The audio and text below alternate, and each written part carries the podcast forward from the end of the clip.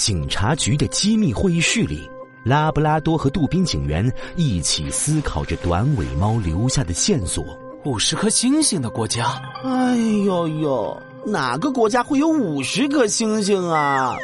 难道说，我懂了，哈哈！世界宝藏组织的目的是一个在外太空的国家，我们要来一场星际旅行，去找外星人啦！呃，杜宾警员，现在都没有人见过外星人呢，就更别说是在外太空的国家了。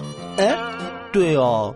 那五十颗星星的国家会是哪里呢？杜宾警员苦恼的直挠头，拉布拉多警长摸摸下巴，乌黑的圆眼睛忽然亮了起来。我明白了，五十颗星星指的应该是这个。拉布拉多警长掏出了一面星条旗，左上角上全是密密麻麻的白色星星。杜宾警员扳着手指数了数，正好是五十颗。这是美国的国旗。世界宝藏组织的下一个目标就是美国。哎呦呦，原来是这样！可是美国他们要偷什么啊？嗯，确实，美国才成立两百多年，并没有什么历史很悠久的文物啊。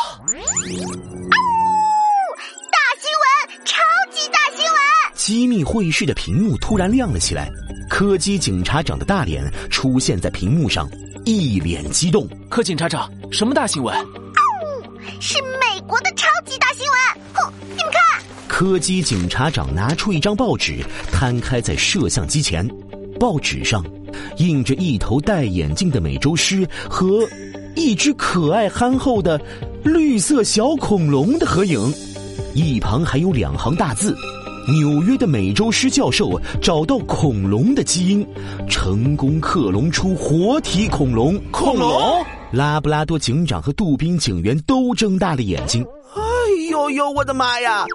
我不是在做梦吧？恐龙不是早就灭绝了吗？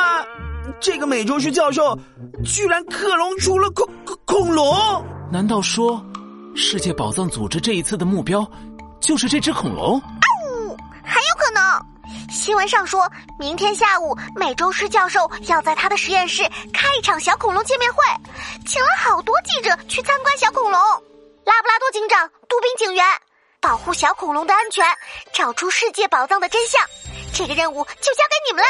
我还请了一位厉害的发明家来帮助你们，他的发明一定能派上用场哟。太好了，世界宝藏的真相就由我们来解开。